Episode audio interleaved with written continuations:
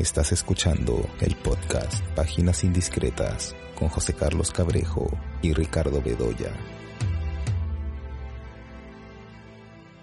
Hola, estamos en el podcast eh, Páginas Indiscretas y hoy vamos a conversar con eh, Laszlo Rojas. Laszlo es un colaborador de, de Sin Encuentro, de la página Sin Encuentro desde su fundación, porque tú eres fundador de Sin Encuentro, ¿no, Laszlo? Así es, sí, sí, fundador de Sin Encuentro y desde hace algunos años viene haciendo la observación del cine peruano que vemos. Eh, no solamente el que vemos en cartelera, sino también el que vemos en los circuitos alternativos. Y hace un par de meses publicó su artículo en el que evalúa y enumera las películas vistas, las películas del cine peruano del año 2021. Y hay unas cosas interesantes ahí que vamos a conversar ahora. Porque, por ejemplo, eh, lo primero que llama la atención en tu artículo, Laszlo, es el título, que dice que son 68 películas peruanas estrenadas el año pasado. Esa es una cifra mm, alta, ¿no es cierto?, en relación con los años anteriores. Sí, es el, digamos que este es el registro que nosotros hacemos todos los años, tratando de mantener como que una, una, visión de todas las producciones que van apareciendo a lo largo del año, ¿no? Y claro, están las películas que más o menos la mayoría de las personas estamos al tanto de la existencia porque están en cartelera comercial o se estrenan en, en, plataformas online, pero hay una buena cantidad de películas que comienzan a aparecer de manera alternativa, este, en plataformas online gratuitas, digamos, eh, o por ahí en algún festival internacional o pequeño que a veces pasa desapercibido, ¿no? Entonces, haciendo el conteo de todas esas películas, sí, pues hemos llegado a, a 68 estrenos absolutos, ¿no? Películas que se ven por primera vez en, el, en ese año. Claro. Y, y, esto significa, o sea, ha significado que sea una cifra récord, ¿no? Es la mayor cantidad de películas que hemos podido registrar desde, bueno, desde 2000. ¿no? Porque el, el, año 2015 fue el año donde se tuvo 65 estrenos, que fue el, el año con más estrenos eh, que fue el año de Asumare 2. Claro. Y, y, ahora recién con, con estas cifras de 68 digamos que hemos superado eso, ¿no? Claro. Ahora, eh, esto como que es una paradoja, ¿no? Porque las salas de cine estuvieron eh, cerradas durante varios meses el año pasado. Recién a partir de agosto, me parece, ¿no? Se reabrieron. Sí. Y sin embargo, ahí está la, la, la, lo interesante, ¿no? Que es lo que tú has dicho. Eh, cómo a través de plataformas, festivales, en fin, diferentes formas de exhibición, el cine peruano alcanza estas cifras, ¿no? 68 estrenos absolutos porque en realidad tú, se computan 78, pero de esos 78, 10 ya se habían visto en años pasados, ¿no? Sí, y 68 son estrenos. Sí, porque ¿no? consideramos 10 películas, eh, hay 10 películas de ese conteo de 78 que ya se vieron el año pasado lo que suele suceder es que son películas que, por ejemplo, se dan en festivales eh, locales eh, el, año pasado, el 2020 por decir, y luego el 2021 llegan a la cartelera comercial o a una plataforma online, digamos ya de manera más masiva. Y ahí es donde el público en verdad se entera que la película se está estrenando, ¿no? Pero en verdad la película se vio un año antes. Respecto a este, a esta cifra total, digamos, de estrenos, que es, que es todo un, todo un récord, Claro, uno pensaría que es la cantidad de películas que puede haberse visto a partir de agosto en, en, en, comercial. En verdad fueron pues 11 películas, ¿no? De las cuales 6 eran estrenos absolutos. 6 solamente. Entonces el resto, del, el grueso claro. de las películas se fueron en plataformas online, ¿no? Que fueron unas 50 películas que se vieron en, en formato online, que es, bueno, está agrupándose ahí todas las películas que se vieron en los festivales online, que fue el formato casi mayoritario de festivales, ¿no? En manera virtual. Y las plataformas comerciales más grandes, Netflix, Prime Video, HBO, digamos, todas las que se muestran en esas plataformas también están incluidas. Y además las que se han estrenado en plataformas gratuitas, sobre todo en YouTube o en estrenos en Facebook Video, que también hay una buena cantidad, ¿no? Entonces, digamos que el grueso de películas están ahí, en, en, el formato online, ¿no? Esto es eh, interesante, ¿no? Porque claro, tú dices, aquí en el artículo dice 50 películas se estrenan en, en, en, alguna plataforma online y luego 9 películas se estrenan en espacios alternativos. Sí. A ver, ¿cuál sería la diferencia entre una y otra? Porque esos, dentro de esos espacios alternativos también se cuentan, por ejemplo, YouTube, ¿o no? No, lo que tratamos de hacer es en el apartado de, de, online están todas las películas que solo se estrenaron. Ya, todo lo que estrena en plataformas ya, virtuales. Claro. Y luego tratamos de ver las, todo lo de las otras subcategorías son estrenos presenciales. Presenciales en la cartelera comercial, presenciales en un, en un estreno internacional puede ser un, festival internacional por lo general, pero también ha habido estrenos en, la cartelera internacional, ¿no? Como estas películas de las películas españolas de coproducción de Tondero se estrenan en España, como El Refugio, la película El Refugio de Macarena Astorga tuvo un estreno en, cartelera en España, ¿no? Y luego, acá, pero su estreno fue en España, digamos, y fue de manera presencial. Y, esta otra categoría que tú mencionas, que es estrenos alternativos, es también de manera presencial, pero no en la cartelera comercial, sino en lo que a veces suele suceder en, salas este, municipales, en el caso de la película que, se estrenó en, en Ancash, o estrenos en, en auditorios. Hubo estrenos también eh, inusuales como un documental de Chema Salcedo en la televisión, en, RPP TV, y hubo un estreno en formato en DVD de un documental sobre Lucha Fuentes, que se estrenó a través de ventas en librerías, en un libro y, un Blu-ray. Entonces ahí, digamos, en este apartado ponemos todas las películas que se vieron de manera no online en un apartado, digamos, distinto, ¿no? Veamos algunas, eh, unas, no sé, tratemos de encontrar algunas explicaciones a, esto, a todo, ¿no? Un poco a las cifras y, y, demás. Seis estrenos comerciales, que es más o menos uno por mes, ¿no es cierto? Entre agosto y diciembre, digamos que podría haber sido uno por mes, sí. Eh, digamos, en octubre hubo dos, hubo dos, ¿no? Distancia de rescate, que luego estrenó Netflix, ¿no? Pero tuvo un pase previo en salas y La Cantera, que se estrenó también en octubre. Ah, no, tres, ¿no? Eh, la Cantera también se estrenó en octubre. Eh, la Cantera y Aimbo, ¿no? La Guerra del Amazonas. Las tres se estrenaron en octubre. Así es. Ah, eh, la Cantera, Imbo y, bueno, Distancia de Rescate, que se presentó una semana antes que salga en Netflix, ¿no? La película de Claudia Bellosa. Con muchas más, ¿no? no, no yo, yo, he dicho que son cuántas? los estrenos comerciales. Lo que estamos viendo, digamos, los estrenos comerciales, el número exacto son 11 películas que se vieron en la cartela comercial. Lo que sucede es que son seis películas las que contamos. Porque el resto de otras películas tuvieron su estreno. Ya se habían dado. Claro, ya las dieron previamente. En verdad, la mayoría de casos las dieron en un festival internacional o en, en, una función en otro país, ¿no? Aimbo, por ejemplo, se estrenó internacionalmente antes que acá. Distancia de Rescate también. Mudo para Julius se dio en cartelera acá, pero antes se, dio en Estados Unidos. Igual El Refugio también se dio en España y Las Mejores Familias también se dio antes en el extranjero, antes de que se estrene acá. Entonces, simplemente para no inflar la cifra total, no hacemos un conteo doble, ¿no? Luego, eh, películas, óperas primas. Sí, en óperas primas óperas tenemos primas son 31, 31 óperas primas, que es el 40%. El 40%, ¿no? Sí, sí. Sí, es, una, es un porcentaje que es más o menos que se mantiene, ¿no? De, años a años. Eh, una buena cantidad de películas sí son, son primeras obras. ¿El documental sube o baja?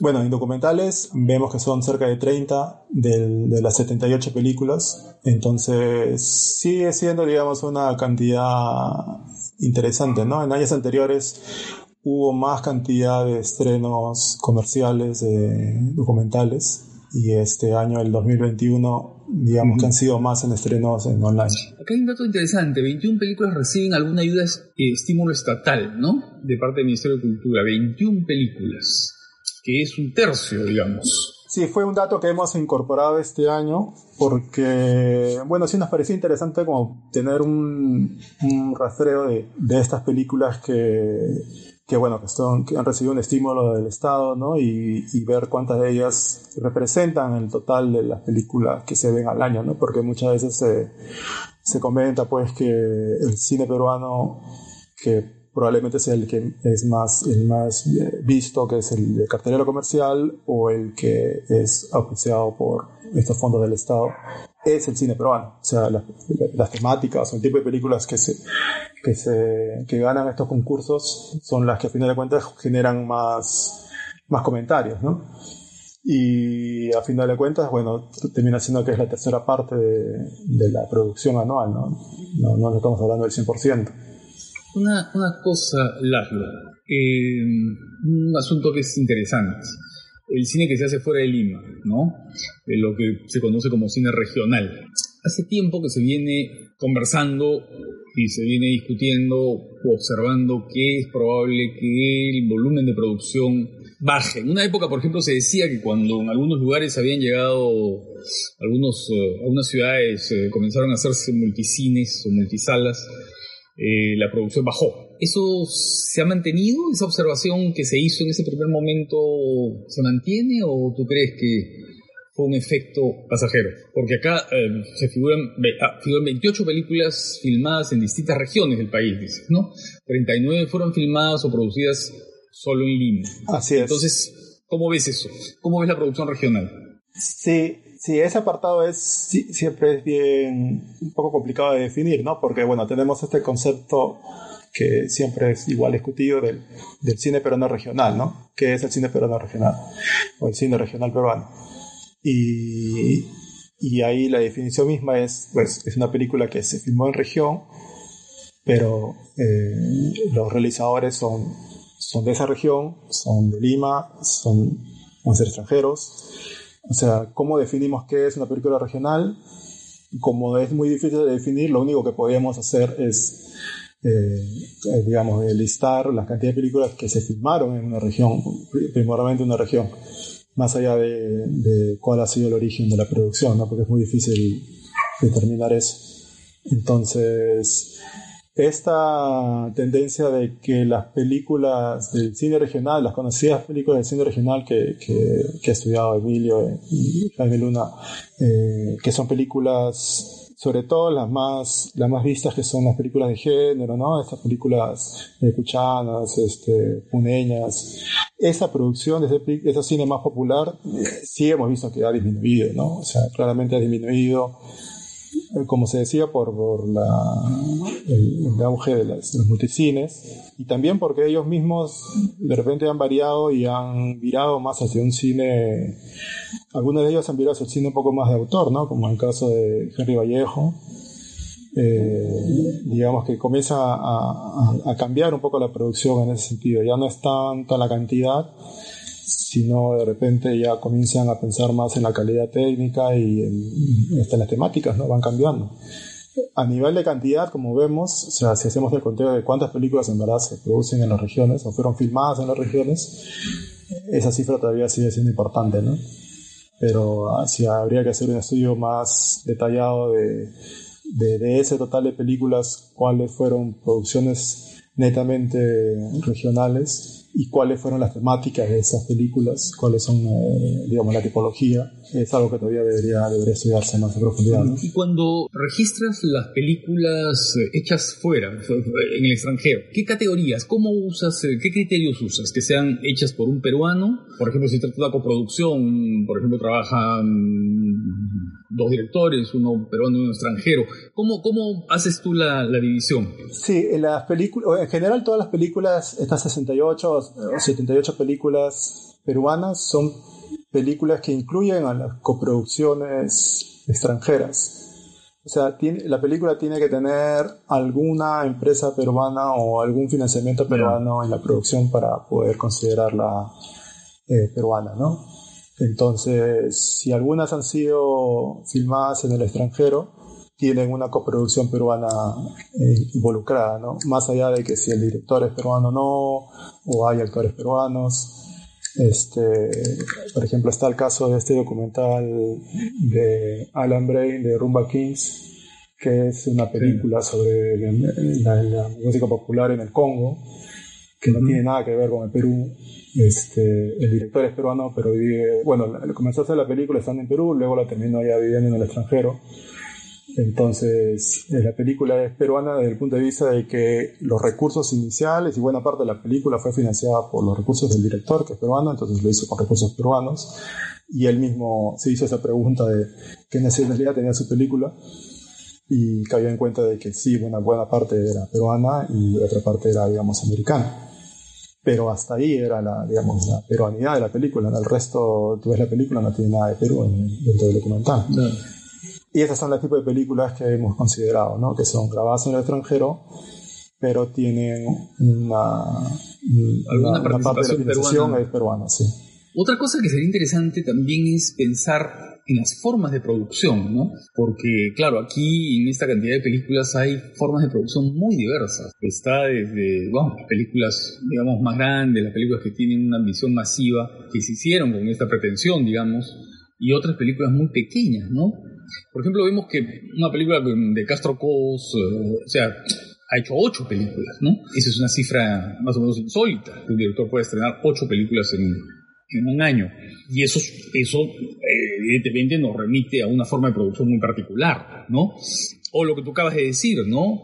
Una película que refiere a una realidad distinta, digamos, a una, una cultura distinta, pero que tiene algún tipo de intervención eh, peruana. ¿Cuántas formas de producción se pueden ya detectar, digamos, en, en esta cantidad de películas vistas el año pasado? Sí, digamos que como es un universo tan grande, al menos para, nuestro, para nuestra realidad, de más de 50 películas en promedio por año, ya comienza a haber este, una, una, diversidad, ¿no? Porque están, claro, las películas más convencionales, mainstream, digamos, las producciones de un nivel de producción que, que, que estamos acostumbrados al ver la cartelera comercial o las producciones de Netflix, digamos, a ese nivel de producción, ¿no? Las películas que tienen un acabado profesional estos son un, porcentaje de, este total.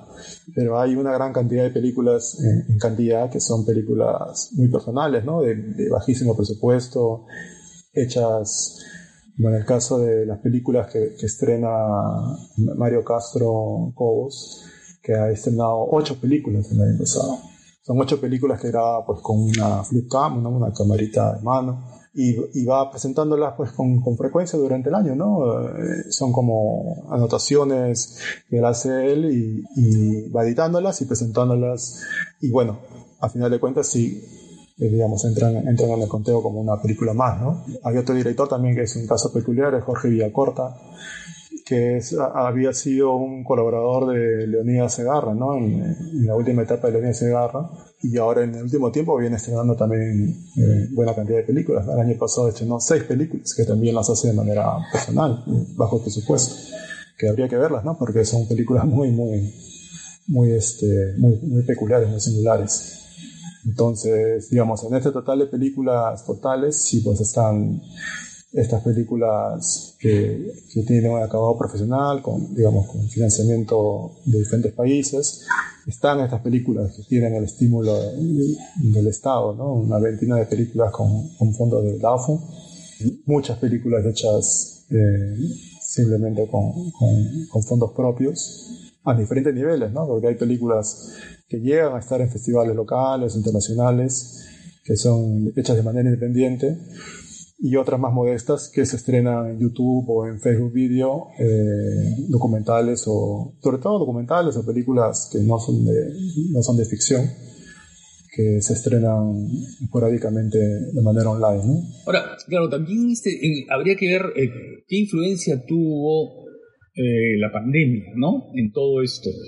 Tanto en algunas películas que ya estaban listas antes y que de pronto postergaron sus estrenos, o películas hechas durante la pandemia, motivadas por el aislamiento, por la cuarentena, ¿no?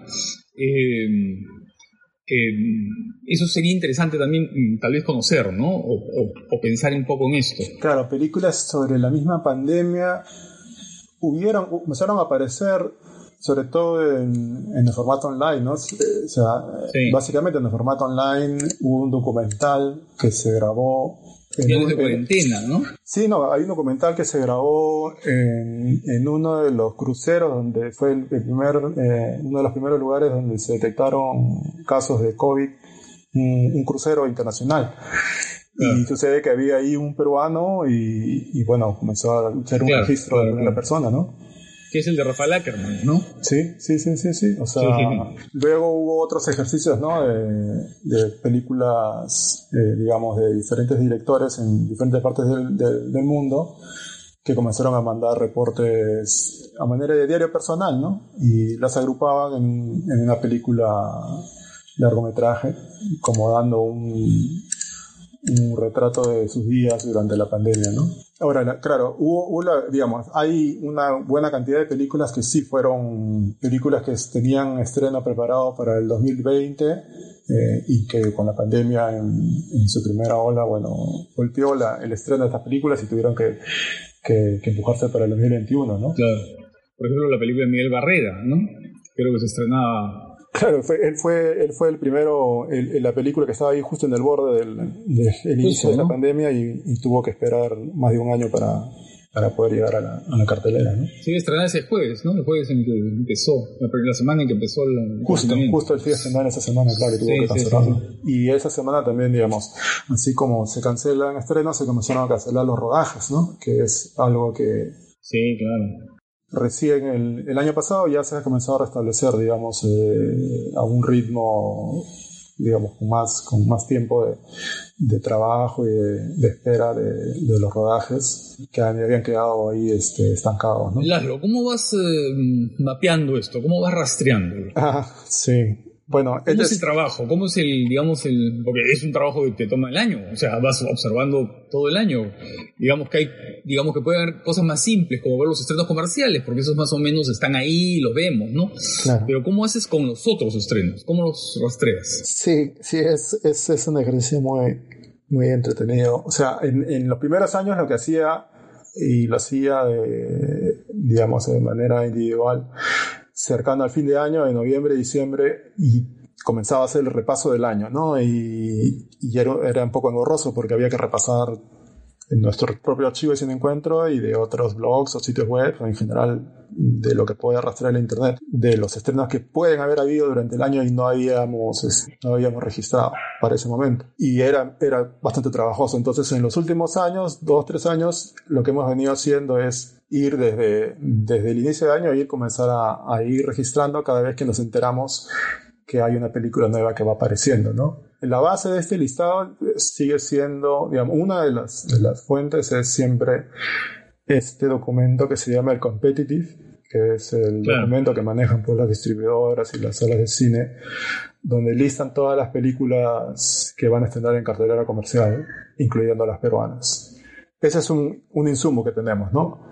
Ahí hay 10, 15 películas, 20 películas, eh, lo que hay en el año, de lo que podría haber. A final de año se confirman cuáles estrenaron, cuáles no. Pero ahí tenemos los títulos. Eh, ese es un insumo. Luego está, bueno, cada vez que eh, se, se, realiza un festival, de, un festival local, hay películas peruanas que se estrenan ahí. Están ahí los, los títulos, los agregamos. Y, y luego día a día. Esas, eh, son, es un trabajo que hacemos, claro, ahí sí no, es un trabajo grupal, digamos, lo, lo, repartimos entre el, el, grupo interno de Cine Encuentro, que, que, vamos llevando un registro, digamos, yo lo centralizo, pero todo el tiempo recibo avisos o datos del equipo que me dicen, por si acaso esta película ya se anunció, apareció esta película que están terminando de rodar, entonces si ya sabemos que están terminando de rodar, y probablemente la van a estrenar meses después, estamos todo el tiempo eh, llenando la base de datos de, títulos que van apareciendo de películas que ya, ya tienen visos de, de o de que, o de, que van a, van a poder este, ingresar al, a la cartelera, al estreno en el año, ¿no?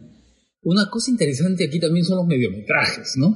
Que cada vez se van haciendo, se van haciendo muchísimos, ¿no? Que son dos fenómenos, ¿no? Yo diría el, el mediometraje que claro, tiene ahora la posibilidad. Antes era, era como una especie de ovni, ¿no? El mediometraje, porque claro, no tenía un lugar claro de ubicación, de, de, exhibición, ¿no? Pero ahora, claro, con las plataformas eso cambia, cambia. Y por otro lado, los criterios de los festivales también están cambiando, ¿no? Porque mm, cada vez más los festivales incorporan en su programación películas sin distinción de metraje, ¿no? Sin distinción de, de, lo que es un largometraje, un cortometraje, un mediometraje, ¿no? Porque, claro, el criterio es en el fondo el criterio de la calidad, ¿no? Lo que juzga un jurado no es una forma de producción, ni tampoco es un formato, lo que está, lo que está jugando es la calidad, ¿no? Entonces es interesante este fenómeno del, del, del, del mediometraje, ¿no? Para no hablar del corto, ¿no? Porque el corto es todo un mundo, ¿no? Y ahí sí es casi imposible de, de, de, rastrear en su totalidad, ¿no? Sí, ya sería un trabajo mucho más complicado. Eh, sobre el tema este de, la dirección de las películas, hay toda una, una, discusión que tuvimos en la interna y siempre tenemos en la interna, ¿no? Porque nosotros en algún momento lo establecimos eh, por algún criterio que quedaba ahí en, en, el aire, ¿no? Que eran los largometrajes duran 60 minutos. Y eso es lo que estamos considerando en estos conteos anuales. Películas de 60 minutos o más. Y luego cuando nos ponemos a, pensar, oye, pero ¿por qué estamos considerando 60? ¿Qué, con qué, ¿En qué nos sentamos? ¿no? ¿Por qué decimos 60? Y, y tratamos de buscar información pues de, de otras filmografías, de otras este, industrias. Y, y, nos encontramos cosas raras, ¿no? Porque vemos que en Estados Unidos o en Reino Unido consideran largometrajes a partir de 45 minutos en adelante. Menos de eso son mediometrajes. Eh, 45 minutos. Entonces vimos que en Francia sí decían alrededor de 60 minutos en adelante eran largometrajes. Y ahí iba la discusión ¿no? nuestra de, de, de qué es lo que podríamos considerar, porque si revisamos la legislación aquí en Perú, el largometraje es de 75 minutos en adelante. Si consideramos eso, obviamente el número total de películas de estreno peruano sería mucho menor. Entonces, mientras decidimos eh, o, vemos si habría que cambiar el criterio de 60 minutos, por ahora decidimos dejarlo en 60 minutos, pero también vamos a hacer, eh, a partir de este año, hacer el conteo de los mediometrajes, que es mucho más fácil de, de incluir, ¿no? Porque no son tantos tampoco. Entonces, todas las películas de 30 minutos a 60 minutos, que son, hay una buena producción en, ese rango, también lo vamos a incluir, lo vamos a rastrear, estamos rastreando las películas que, se van dando en, eso, en, ese, en ese rango, ¿no? Y, y, la vamos a incluir de alguna manera para también dar cuenta de eso, ¿no? Y decir al final de cuentas, bueno, en el año hubieron 50 largometrajes de 60 y de repente hubieron 15 mediometrajes menos de 60 minutos, pero están ahí, ¿no? Y, y, tuvieron cierta repercusión. Existieron, digamos, sí, sí se fueron vistas y tuvieron, tuvieron una difusión. En el tema de cortometrajes, que es por lo general películas menores de 30 minutos, ¿no?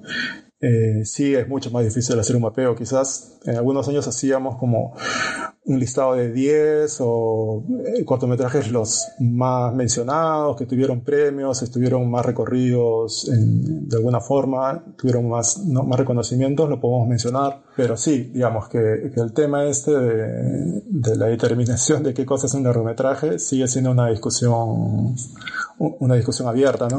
Lo que pasa es que antes creo todas estas clasificaciones de corto, de largo o de nacionalidad, de qué nacionalidad es una película, se regían mucho por los criterios de los festivales internacionales, ¿no? Claro. Entonces los festivales internacionales, claro, nacionalizan una película por la producción, ¿no? Básicamente por la producción. Incluso han ido cambiando, ¿no? Porque a veces uh, hubo festivales muy grandes, por ejemplo el Festival de Cannes u otro, ¿no? En la que eh, la película se pasaba eh, con la nacionalidad del país que la presentaba. Pero eso cambió, ¿no? Ah, cambió y se dijo que no. Después eh, eh, era por la proporción de la producción, ¿no? Claro. la producción mayoritaria le da la nacionalidad a la película. Y luego, claro, el tiempo para establecer los, los criterios de largo o corto generalmente están regidos también por festivales o por legislaciones nacionales, ¿no?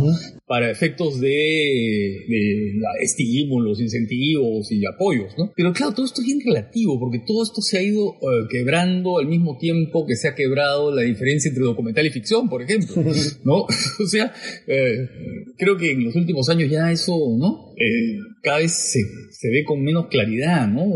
las fronteras son muy porosas. Y lo que yo pienso es que, eh, claro, por ejemplo, un trabajo como el que hizo Nelson García, ¿no? Para el cortometraje de la ley de cine, la 19327, creo que sería muy difícil de hacer ahora, ¿no? Porque el cortometraje es casi imposible rastrear, ¿no? por la cantidad de personas que hacen, pero también instituciones, ¿no? Instituciones educativas, ¿no? En fin, se hace cortometrajes en una cantidad realmente enorme, ¿no? Claro, porque, o sea, te imaginas nomás solamente cuando vemos eh, las convocatorias del, del Ministerio de Cultura de DAFO para los concursos de cortometraje y las listas ya superan pues la centena de proyectos. O sea, o sea, son proyectos, claro, todavía las películas no están hechas, pero eventualmente muchas de esas van a terminar haciéndose, ya sea que ganen el concurso o no. Y si miramos esos proyectos y digamos que detrás de esos hay otros 100 que, que no se presentan porque no conocen el, el procedimiento, es una cantidad pues inmensa. Y esas son solamente las películas, digamos, oficiales, ¿no? Pero luego están todas las otras que, bueno, la gente se le ocurre hacer algún cortometraje y presentarlo en algún lado online y a ver cómo, cómo rastreamos eso, ¿no? Eh, Laszlo, ¿y cómo se ve el panorama para este año? ¿Qué, sabes? ¿Qué tienes rastreo ya en estos... Uh, en estos dos meses que, han pasado? Para este año, bueno, para este año es, sobre todo tenemos, eh, para empezar, esta información que nos da pues el, Competitive, ¿no? Que se ha alimentado de las películas que muchas de ellas pues, siguen siendo de estrenos que habían quedado de, de años pasados, ¿no? Que habían quedado relegados por la pandemia o que están siendo recuperadas para, me imagino, para mantener la, la parrilla de los estrenos este, rotando, ¿no? Siempre llegándose de estrenos. Ahora, pero entiendo que a nivel de convocatoria y de, capacidad de, de copar las salas, siempre, o sea, si antes ha sido siempre complicado para las producciones peruanas conseguir un espacio y luego conseguir convocatoria de público, este año Mm, a menos en lo que va del año que tenemos una, dos, tres, cuatro películas ya estrenadas eh, comercialmente, pues es, es, no es muy prometedor todavía, ¿no? No, no vemos que, que haya una, una convocatoria muy fuerte. Para esta semana se presenta, para el 3 de marzo ya se está anunciando el estreno de Autoerótica de Andrea Hoyos. Sí, Teloneras también viene, ¿no? Sí, 17, Teloneras, Teloneras de Rómulo Zucca, la película del 2019, un documental, también se presenta para mediados de marzo. Luego hay una, una, comedia de Tondero que se presenta una semana antes, quien dijo Detox. Lo otro que se anunció es esta película chilena, chilena peruana, ahí viene el caso de estas producciones eh, de varios países, ¿no? Eh, Lina de Lima, que es protagonizada sí. como Ale Solier, también se va a estrenar el 24 de marzo. Viene la, la, segunda película de Dani Alba, de, que era muy esperada también en el año, del, el año de la pandemia, No, no me digas Solterana 2 se va a estrenar también en abril. Y sí, bueno, sobre todo vienen pues más comedias, ¿no? Que es, eh, digamos, el género que suele cubrirse en, claro. la cartelera comercial, ¿no? Y esto nos lleva al tema de la taquilla.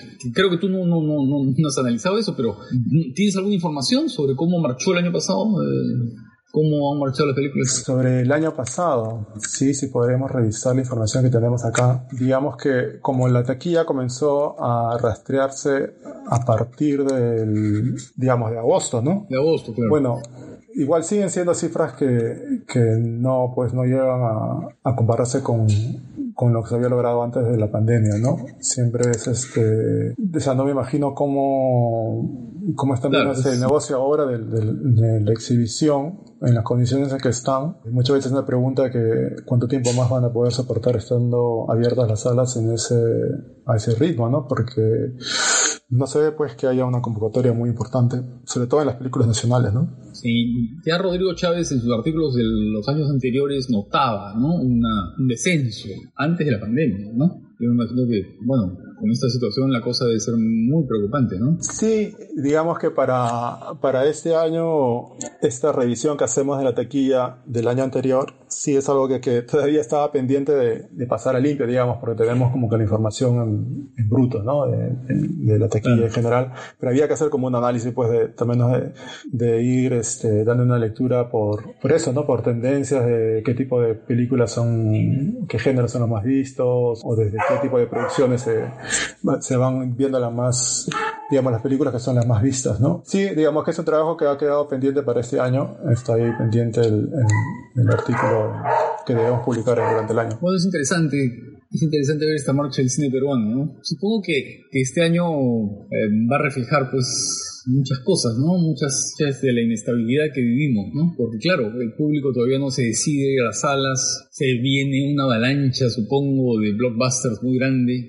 Y claro, eh, los espacios siempre son reducidos, ¿no? Sí, o sea, sabíamos ya desde antes de la pandemia todo el problema que había con, con, las películas peruanas para lograr un espacio en salas comerciales. Creo que en general, bueno, hemos visto cómo ha respondido la industria internacional, sobre todo la de, la de Hollywood, a, a, este tema de la pandemia, cómo han virado en fuerza hacia las plataformas online, ¿no?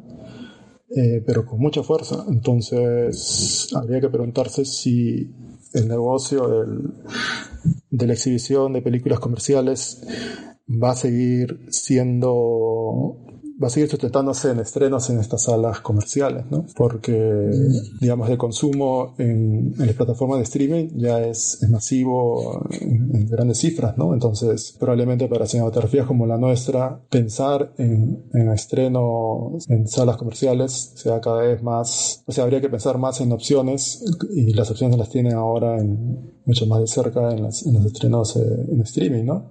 Una película como Canción sin nombre que, estuvo compitiendo en Cannes con todo el éxito que tuvo a nivel internacional, a final de cuentas se estrenó en, para el público de Perú en, en Netflix, ¿no? Ese fue su estreno y habría que comenzar a, bueno, eso ya es, depende de cada productor, de cada eh, realizador, ¿no? Que me imagino que siempre hay esa, esa ilusión de ver su película en la sala grande, ¿no? En la pantalla grande. Y, pero la realidad nos muestra otra cosa, ¿no? Que ya sea que por, por el cuello de botella que se forma en, las salas comerciales, pues de repente el, negocio va, va, a virar hacia otro lado, ¿no?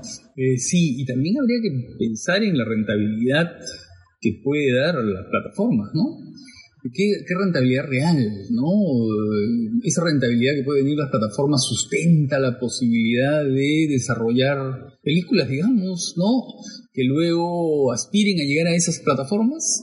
Son cosas que más o menos se mantienen en reserva, ¿no? Porque las plataformas no suelen dar mayor información, ¿no? Sí, ese es el tema, ¿no? Que nosotros no sabemos qué nivel de rating o de audiencia tienen las películas en Prime Video, en estas plataformas, pero para efectos de los réditos que tienen las películas o, el, digamos, el, retorno que tiene, entiendo que los productores, pues ahí se, se, liberan de un problema, ¿no? Porque viene Netflix, les da un, un, pago fijo por la película y listo, ya no dependen, pues, si la película la ve cierta cantidad de películas, cierta cantidad de personas las ve en Netflix da lo mismo, ya, ya el pago está hecho y, ya no dependen como los estrenos comerciales de cuánta gente lleven a la sala, ¿no? Entonces, claro, ahí depende del, tipo de negociación que lleven en el momento de vender la película, pero hemos visto como ahora plataformas como Prime Video o, Apple está produciendo películas para directores de, primer nivel, ¿no? O sea, Scorsese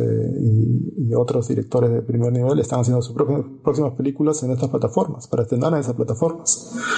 Entonces, ya digamos que como no tienen, se ve que no tienen espacio ni cabida en la cartera comercial o no con las libertades que quisieran, porque seguramente les exigen otro tipo de, productos, se ven, se ven forzados o vistos a, optar por la plataforma online, ¿no? Y para nuestra realidad probablemente también sea una opción más viable, ¿no? Que forzar y esperar ir a, una sala comercial con todos los problemas que conlleva, ¿no? Y, luego alguna frustración al ver que en algunos casos la película no, no logre tener la audiencia esperada. Bueno, en fin, no quiero no quiero ser fiestas, no quiero ser fiestas, pero también me pongo a pensar en, esos uh, estándares o en esas uh, formas ya preestablecidas que supongo que van a pedir las plataformas, ¿no? Esas cosas que condicionan a veces el resultado de la película, ¿no? Porque claro, no es lo mismo un director consagrado que llega a hacer una película a, a una plataforma que le pone, digamos, ¿no? Como Martínez Scorsese, digamos, con Netflix el, irlandés, que le pone toda la, ¿no?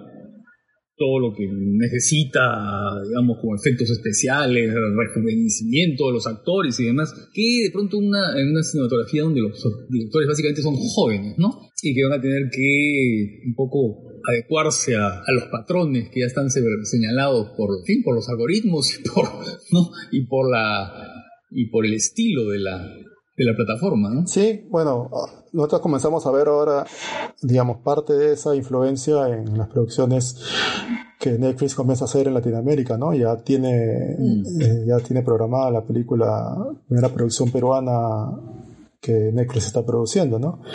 Y por lo que hemos visto en el avance o en, el, primer, en el primer avance que hemos visto, es, es una película una comedia, una, una, película romántica, digamos, que, que es del tipo de género del corte que ya hemos visto que, que, hay en cantidad en Netflix, ¿no? O sea, lo que necesitan es más productos como los que su algoritmo les, les dirá que, bueno, que van a generar cierto nivel de audiencia y las van produciendo con diferentes, diferentes localidades, ¿no? Para poder generar audiencia más local. Hay un dato que, que, recoge, que recoge en el artículo que dice 16 películas fueron dirigidas o codirigidas por mujeres.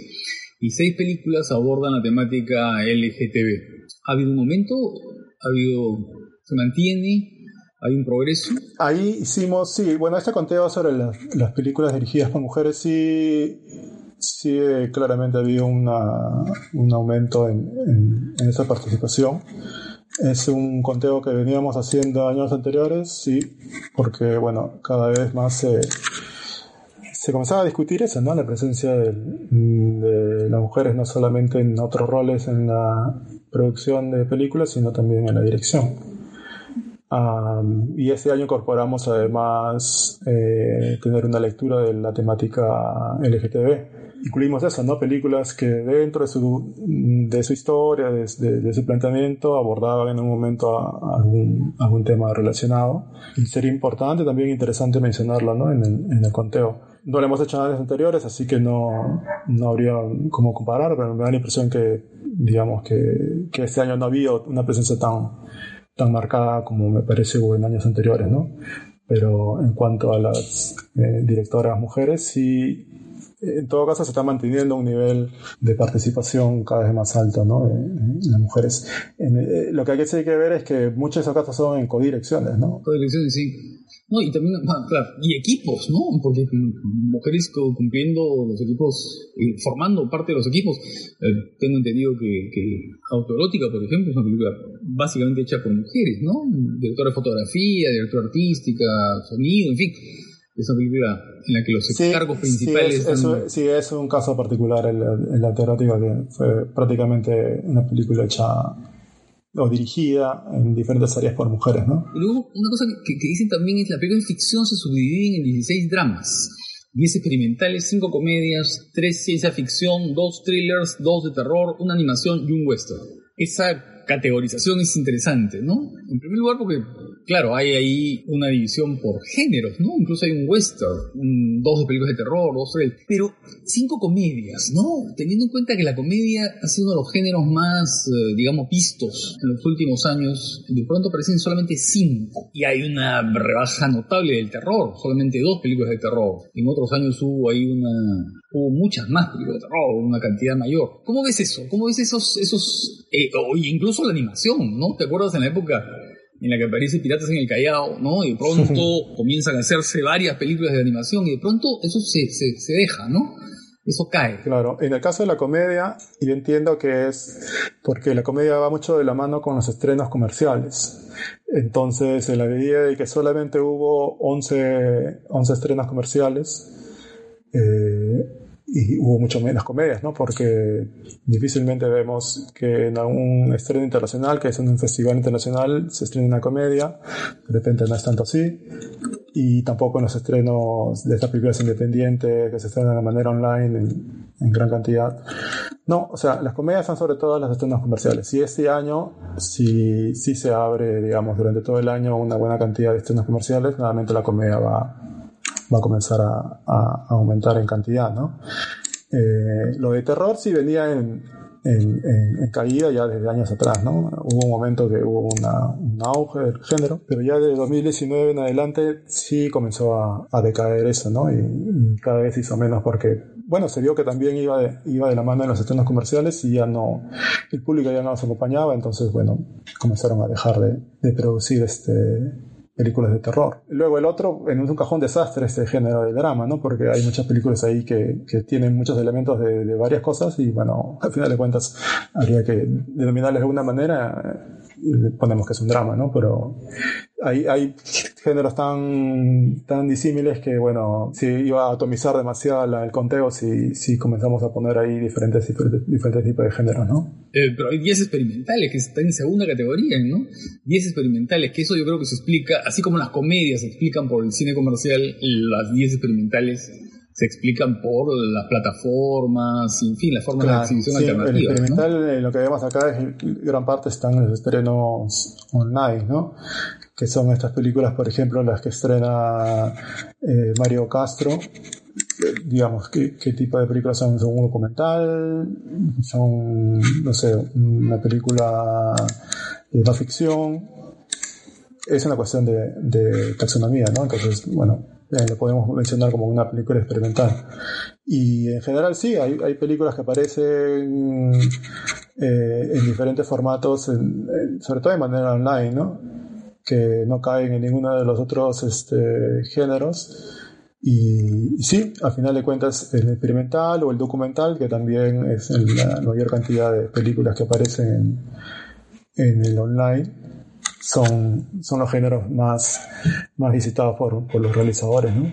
Muy bien, Laszlo, creo que es un trabajo así bien importante, ¿no? Que están haciendo y que hacen todos los años el que haces tú y el equipo que te ayuda. Y ojalá que podamos ver pronto el, el trabajo sobre la taquilla, ¿no? Porque también eso es bien interesante para entender qué está pasando, ¿no? En la relación con el público. Yo supongo que los resultados no van a ser muy alentadores, pero no importa, ¿no? sí, bueno, es, eh, definitivamente hace un año que no... Hay que saberlos. sí, pues es difícil hacer comparaciones con otras realidades del 2019 para atrás es justo comparar, ¿no? Porque no son en las mismas condiciones. Es imposible comparar. Claro. Nunca en la historia del Perú el cine dejó de estar abierto, ¿no? Pues, durante tantos meses, o sea, ¿no? Nunca, nunca en la historia había ocurrido, ¿no? Entonces, claro, no se puede hacer comparación. De todas maneras, igual eh, queremos hacer ese registro para tenerlo ahí, ¿no? Tener en el registro de lo que sucedió tal año y se, y se, y se llevó al, al, año tanta, tanto público eh, por películas y, y, tener ahí el conteo como para luego hacer un, una revisión a futuro, ¿no? Muy bien, Lalo. Muchas gracias. Muchas gracias por... por Ricardo, gracias a ustedes por la invitación. Gracias, nos vemos.